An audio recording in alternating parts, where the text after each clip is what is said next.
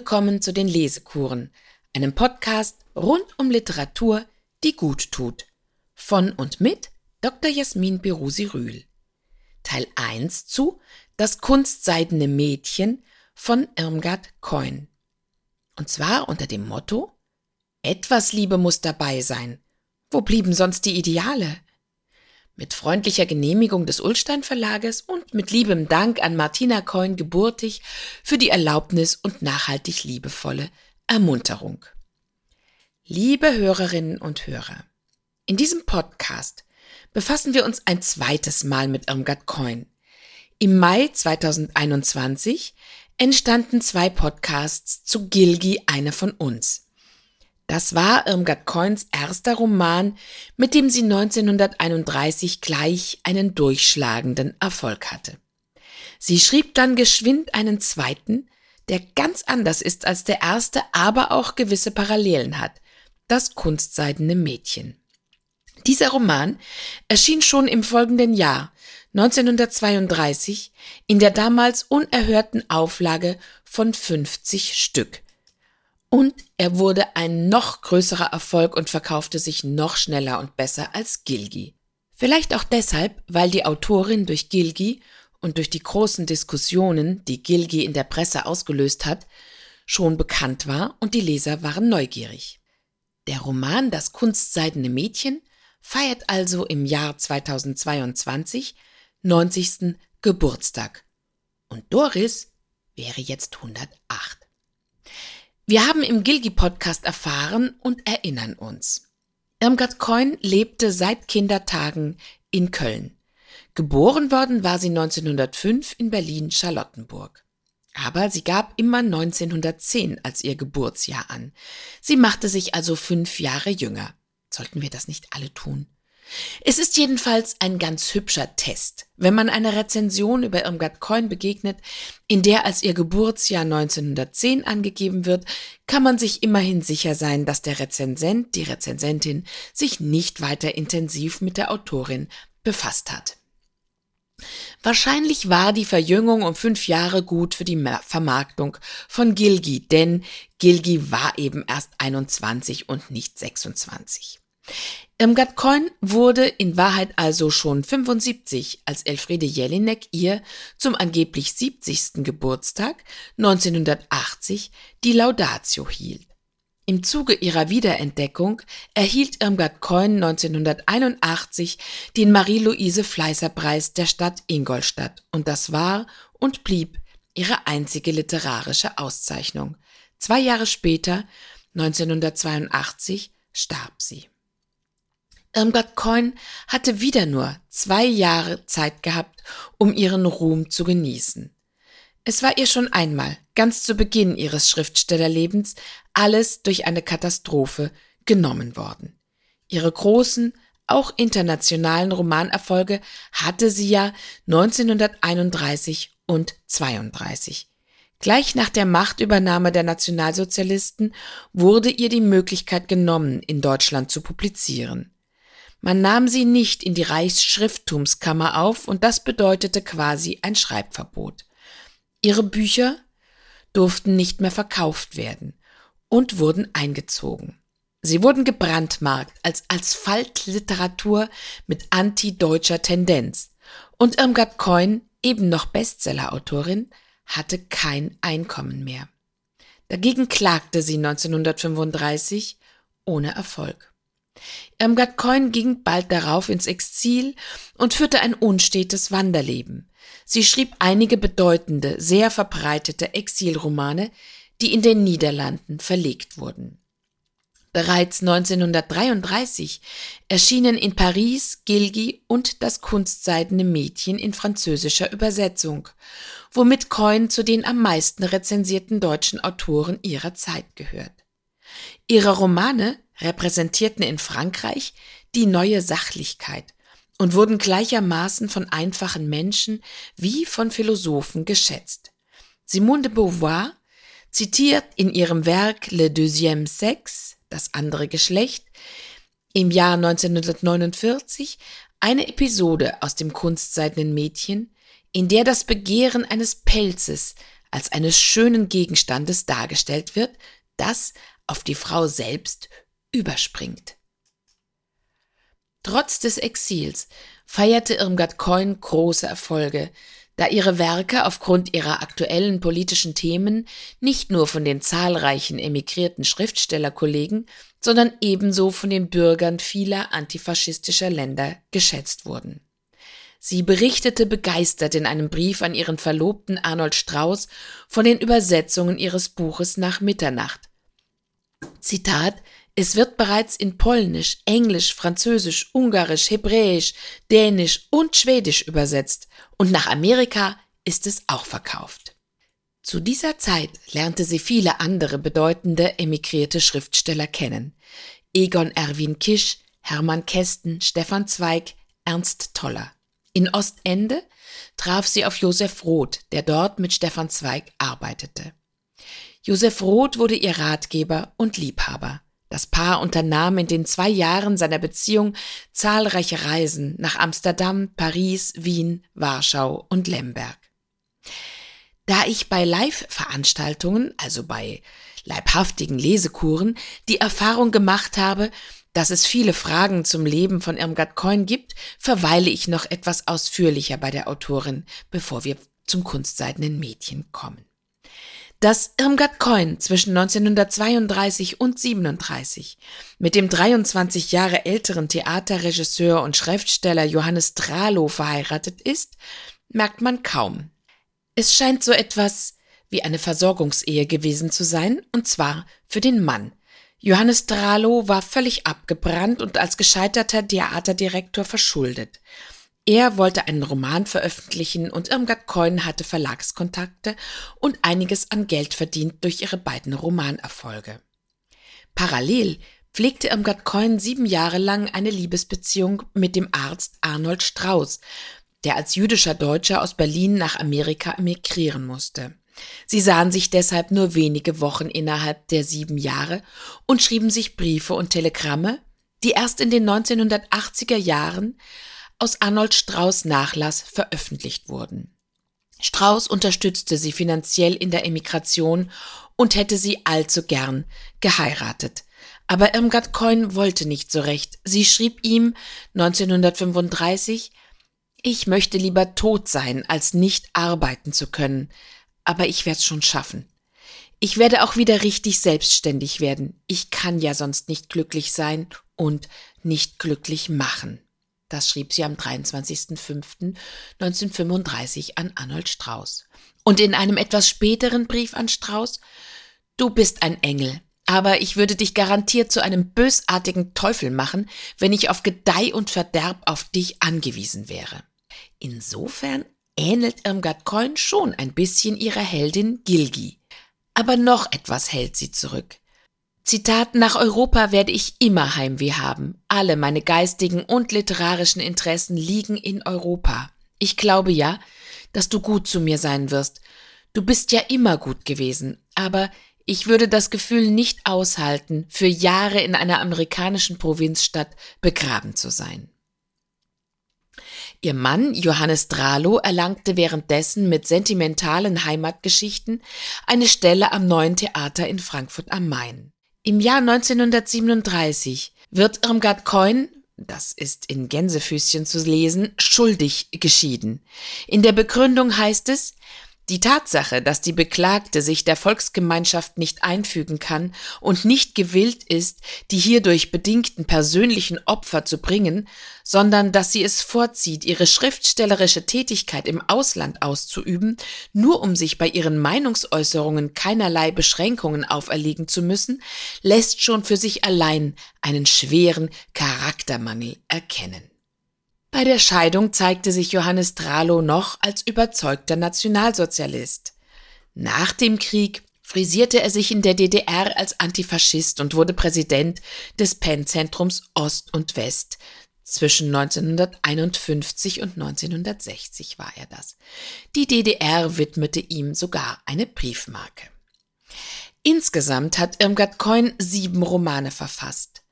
Noch in Deutschland geschrieben erschien im Exil das Mädchen, mit dem die Kinder nicht verkehren durften. Das Buch kann nicht an die ersten Erfolge anknüpfen, wird aber nach dem Krieg in der Bundesrepublik zu ihrem meistgelesenen. Dann der Roman Nach Mitternacht, Erstauflage 1937 in Amsterdam, 1956 die erste deutsche Veröffentlichung nach dem Krieg in der DDR.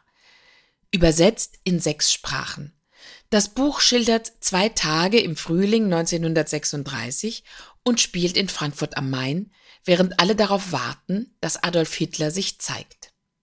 Im Jahr 2022 beschäftigt sich das Frankfurter Lesefest Frankfurt liest ein Buch mit dem Roman Nach Mitternacht. Anschließend erschien D-Zug dritter Klasse, Erstauflage 1938 in Amsterdam, deutsche Erstauflage 1946 in Köln. Ins Dänische übersetzt wurde es auch. Das Buch gilt als konventionell auktorial erzählt und leblos, wird aber auch bezeichnet als bis heute unterschätztes Romanexperiment.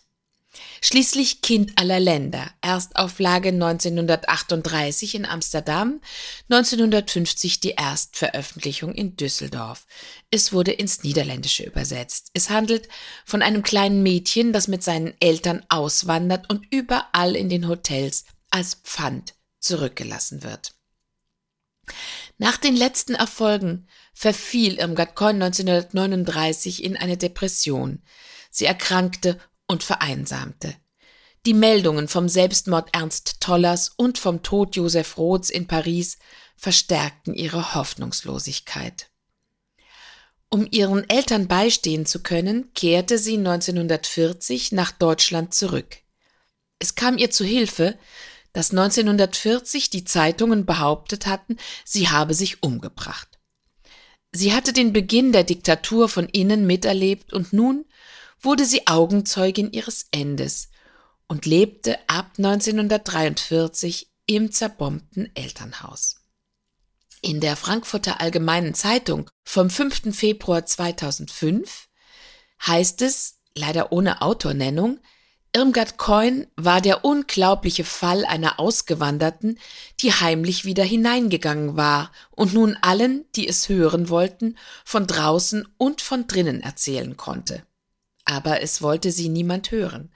Freunde wie Hermann Kästen setzten sich für sie ein, der Westdeutsche Rundfunk nahm sie unter Vertrag, doch ihre sensiblen Bilder und Gedichte aus der Emigration von 1947, ihr letzter Roman 1950 und der Satireband Wenn wir alle gut wären verschwanden in der Versenkung, ehe sie von der Kritik so recht wahrgenommen worden waren.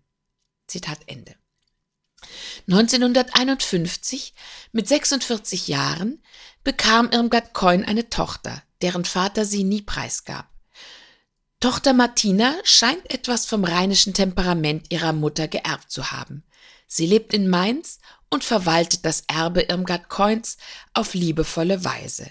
Neben dem Ullstein Verlag ist ihr für die Genehmigung der Lesekuren zu danken und für das eine oder andere herzhafte Lachen am Telefon. So viel zu Irmgard Coin und ihrem Leben. Ihr Leben wird häufig aus ihren Werken rekonstruiert, aber das darf man nicht tun. Besonders das kunstseidene Mädchen wurde mit der Autorin selbst übereins gebracht. Dabei ist gerade dieser Roman eine künstlerische Abstraktion. Und damit kommen wir nun endlich zu Doris, der Heldin des Buches Das kunstseidene Mädchen. Obschon sie drei Jahre jünger ist als Gilgi, Doris ist erst 18, hat sie es leichter wegstecken können, so lange auf ihren Einsatz bei uns warten zu müssen.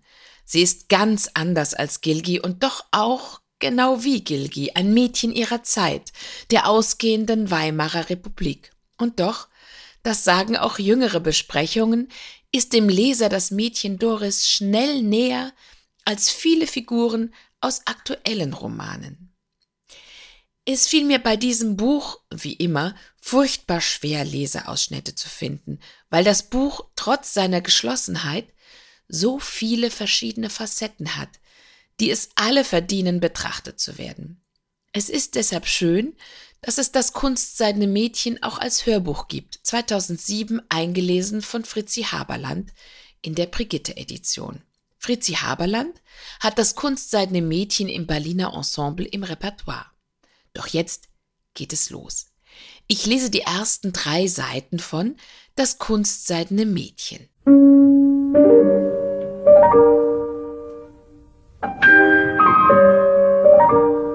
Erster Teil Ende des Sommers und die mittlere Stadt. Das war gestern Abend so um zwölf. Da fühlte ich, dass etwas Großartiges in mir vorging.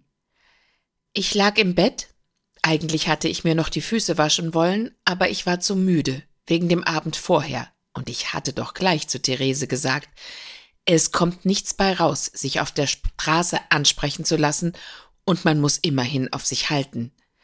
Außerdem kannte ich das Programm im Kaiserhof schon und dann immer weiter getrunken, und ich hatte große Not, heil nach Hause zu kommen, weil es mir doch ohnehin immer schwer fällt, Nein zu sagen. Ich habe gesagt, bis übermorgen.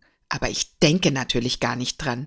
So knubbelige Finger und immer nur Wein bestellt, der oben auf der Karte steht und Zigaretten zu fünf. Wenn einer so schon anfängt, wie will er da aufhören? Im Büro war mir dann so übel, und der Alte hat's auch nicht mehr dick und kann einen jeden Tag entlassen. Ich bin also gleich nach Hause gegangen gestern Abend und zu Bett ohne Füße waschen. Hals auch nicht. Und dann lag ich so und schlief schon am ganzen Körper, nur meine Augen waren noch auf, der Mond schien mir ganz weiß auf den Kopf.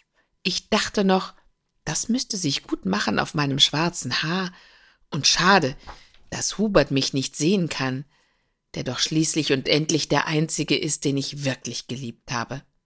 Da fühlte ich wie eine Vision Hubert um mich und der Mond schien und von nebenan drang ein Grammophon zu mir, und da ging etwas Großartiges in mir vor. Wie auch früher manchmal, aber da doch nicht so sehr. Ich hatte ein Gefühl, ein Gedicht zu machen. Aber dann hätte es sich womöglich reimen müssen, und dazu war ich zu müde.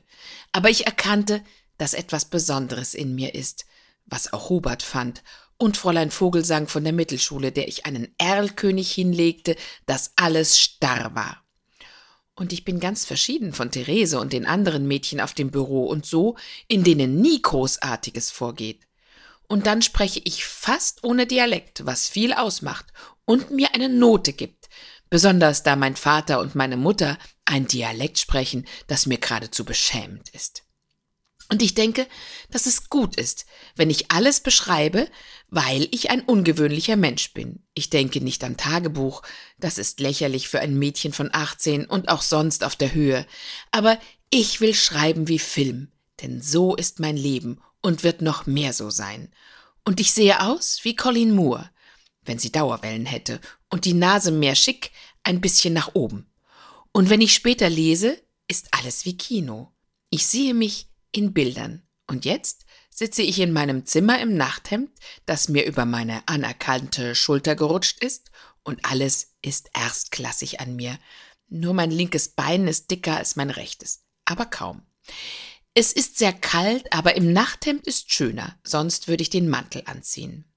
Und es wird mir eine Wohltat sein, mal für mich ohne Kommas zu schreiben und richtiges Deutsch. Nicht alles so unnatürlich wie im Büro.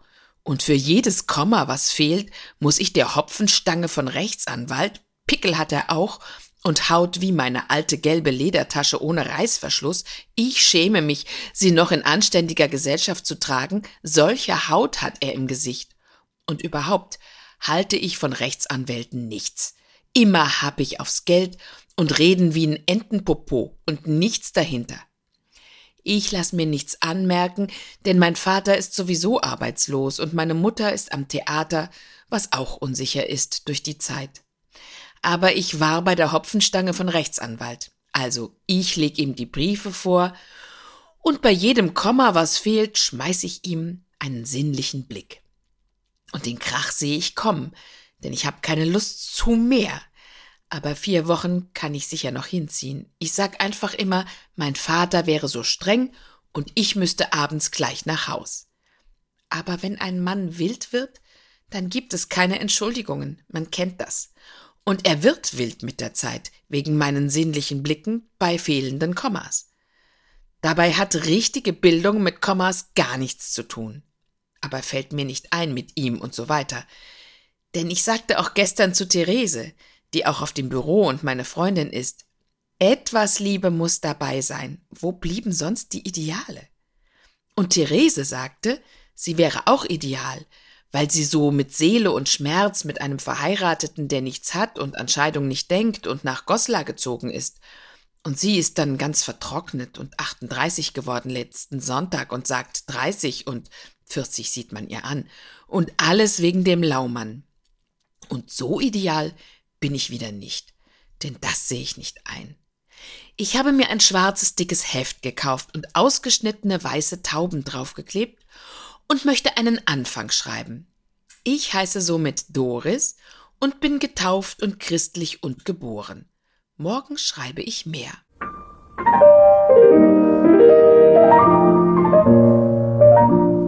Der in Anführungszeichen fehlerhafte Ton des Buches ist anfangs vielleicht ein bisschen gewöhnungsbedürftig, aber er ist dann so suggestiv, dass der Leser ihn schnell gern akzeptiert und nach und nach mehr und mehr darüber staunt.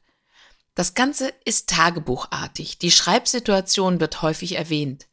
Das Erlebte liegt jeweils kaum länger zurück, manchmal ist es Anlass für Erinnerungen und Reflexionen über die Vergangenheit, manchmal ist es innerer Monolog.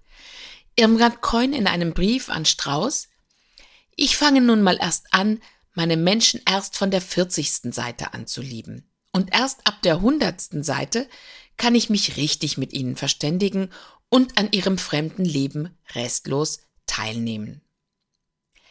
Dem Leser ergeht es ganz anders. Doris, das kunstseidene Mädchen, hat man schon nach der ersten Seite ins Herz geschlossen, restlos. Das schreibt auch Oliver Vohlmann in der Frankfurter Rundschau 2005.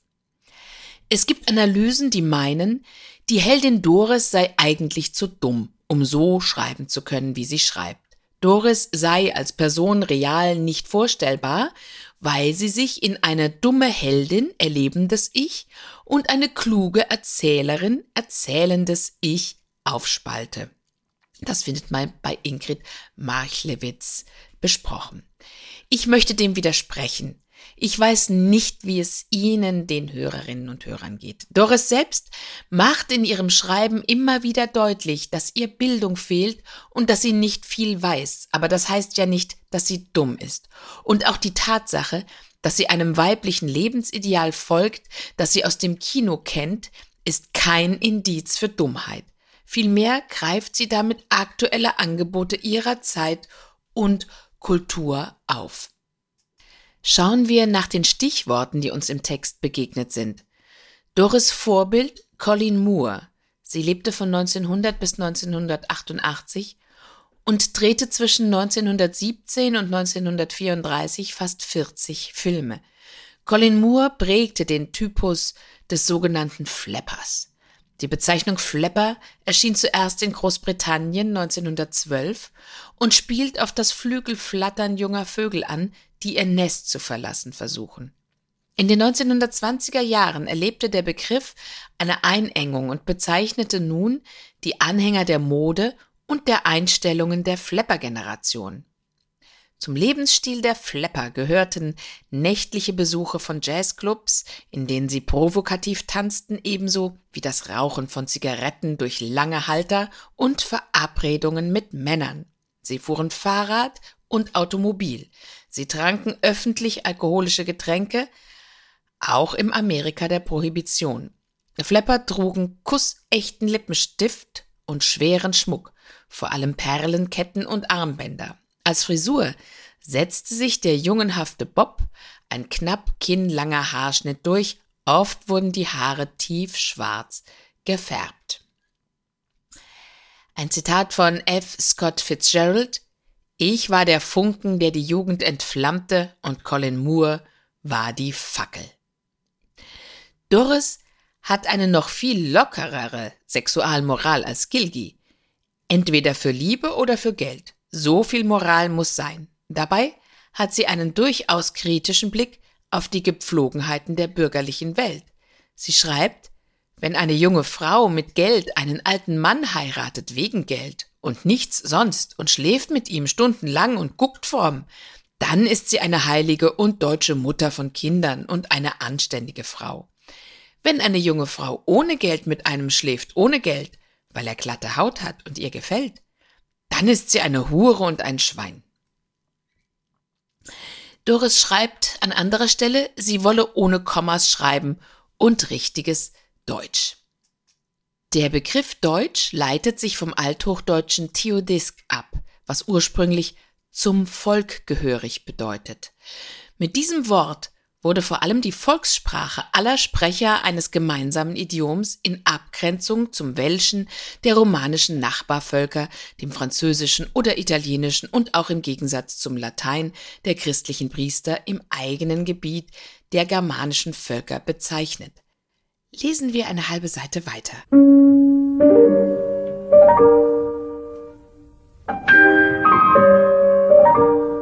Ich hatte einen angenehmen Tag, weil der letzte ist und Geld kriegen einem mit am meisten gut tut. Trotzdem ich von 120 und Therese kriegt 20 mehr, 70 abgeben muss, was mein Vater doch nur versäuft, weil er jetzt arbeitslos ist und nichts anderes zu tun hat. Aber von meinen 50 Mark hatte ich mir gleich einen Hut mit Feder gekauft, dunkelgrün. Das ist jetzt Modefarbe und steht mir herrlich zu meinem erstklassigen rosa Teint und ist schief auf einer Seite zu tragen, kolossal fesch. Und ich hatte mir bereits einen dunkelgrünen Mantel machen lassen, streng auf Taille und mit Fuchsbesatz, ein Geschenk von Käsemann, der mich durchaus beinahe heiraten wollte, aber ich nicht, weil ich doch auf die Dauer zu schade bin für kleine Dicke, die noch dazu Käsemann heißen. Und nach dem Fuchs habe ich Schluss gemacht. Aber ich bin jetzt komplett in Garderobe, eine große Hauptsache für ein Mädchen, das weiter will und Ehrgeiz hat. Und nu sitze ich hier in einem Café, Tasse Kaffee kann ich mir heute auf eigene Faust leisten.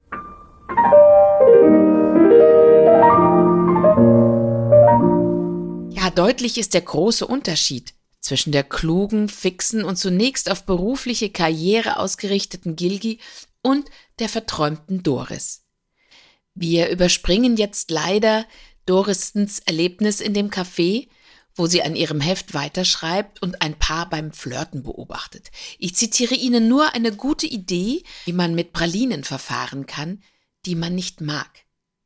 Also, ich fliege und bin so aufgeregt. Bin gerade nach Hause gekommen. Neben mir steht eine Pralinee-Schachtel. Ich esse daraus, aber die mit Cremefüllung beiße ich nur an, um zu sehen, ob eventuell Nuss drin ist. Sonst mag ich sie nicht. Und quetsche sie dann wieder zusammen, dass sie wie neu aussehen. Und morgen schenke ich sie meiner Mutter und Therese. Das ist, wie gesagt, einer der anregenden Gedanken, den man sich bei Doris aufschnappen kann. Aufgeregt ist sie, weil Hubert wieder in der Stadt ist, der erste junge Mann, in den sie sich verliebt hatte und der sich nach einem Jahr von ihr getrennt hat. Und zwar deshalb, weil er nach seiner Promotion ein Mädchen aus seinen Kreisen in München heiraten sollte. Wir lesen jetzt ein längeres Stück, wie Doris ihre Stelle verloren hat. Sie hatte nämlich ein ähnliches Problem wie Gilgi mit ihrem Chef, aber sie löst es ganz anders.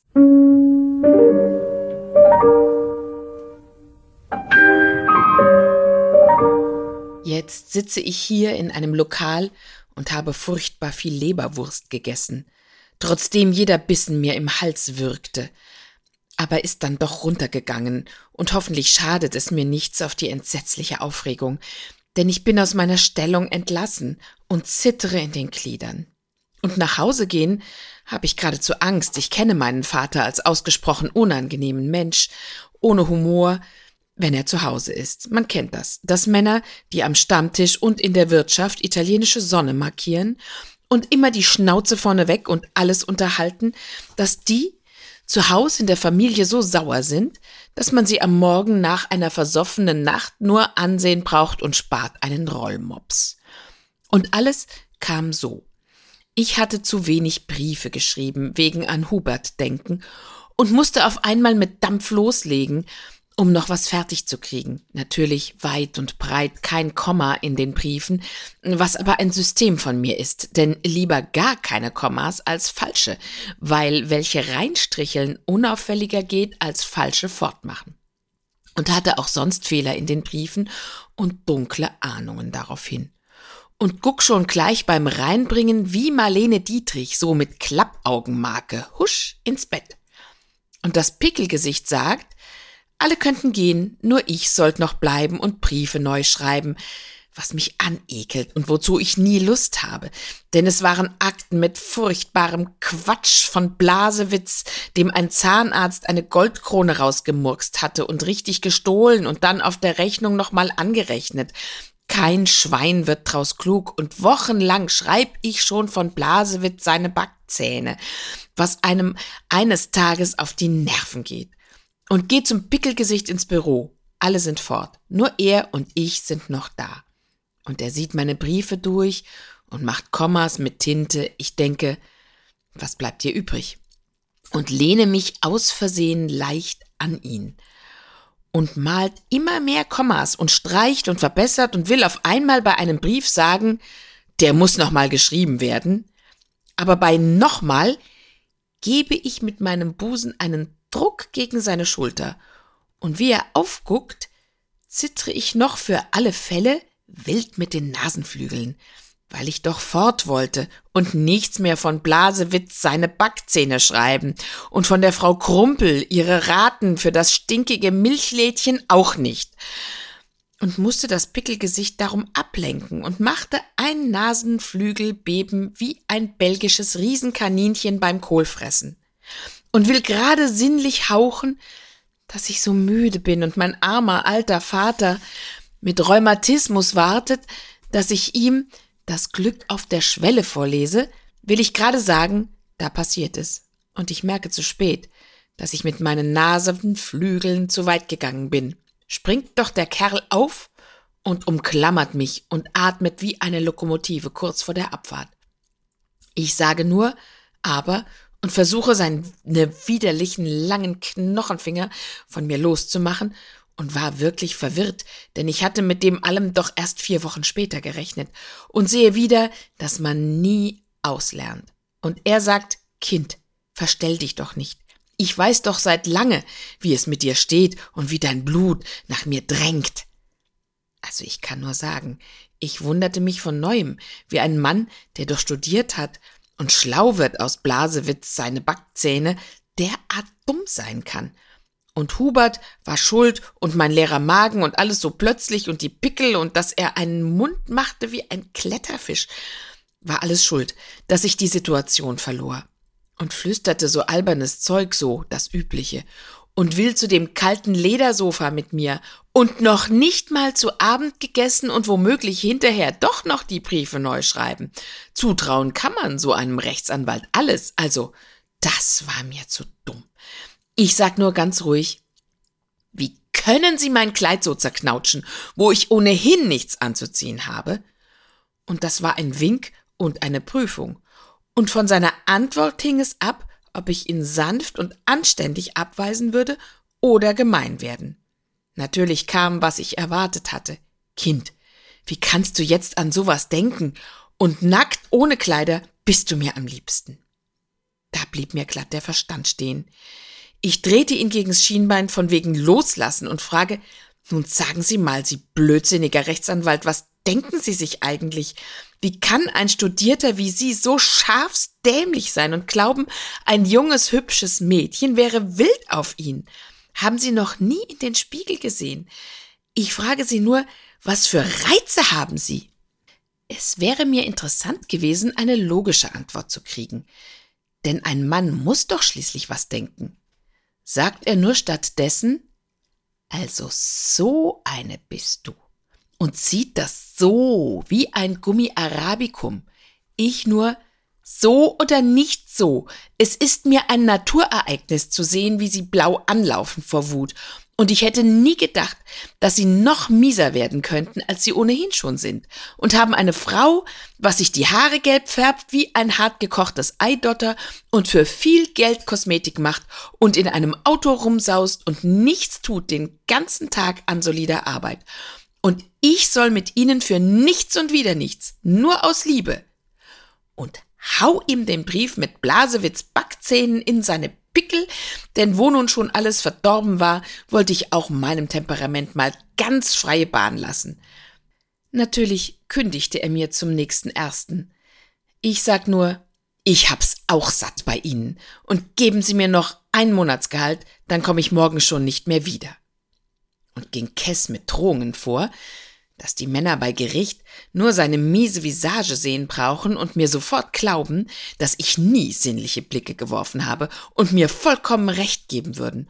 Und ob es ihm lieb wäre, wenn ich morgen den Mädchen hier alles erzähle, wo er noch dazu so unanständige Worte gebraucht hat wie nackt und mein Blut drängte. Und wenn mich was furchtbar aufgeregt hat, muss ich es leider erzählen. Und jetzt sitze ich hier mit 120 und überlege mir eine neue Existenz und warte auf Therese, der ich telefoniert habe, damit sie mich tröstet und beruhigt. Denn schließlich habe ich eine Sensation durchgemacht.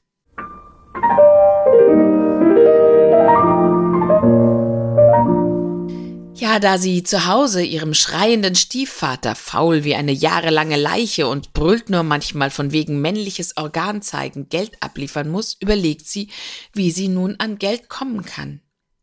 Dazu kommen wir im zweiten Teil des Podcasts zu Das kunstseidene Mädchen von Irmgard Coin.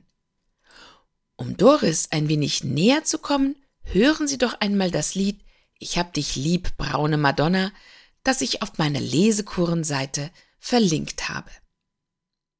Ich freue mich, dass Sie bis hierher dieser Lesekur gelauscht haben und vielleicht auch schon andere Folgen angehört haben. Wenn Ihnen die Lesekuren gefallen, dann folgen Sie meinem Podcast doch auf Spotify, iTunes, Amazon Music und überall sonst, wo es Podcasts gibt. Und vor allem empfehlen Sie meine Lesekuren gerne weiter. you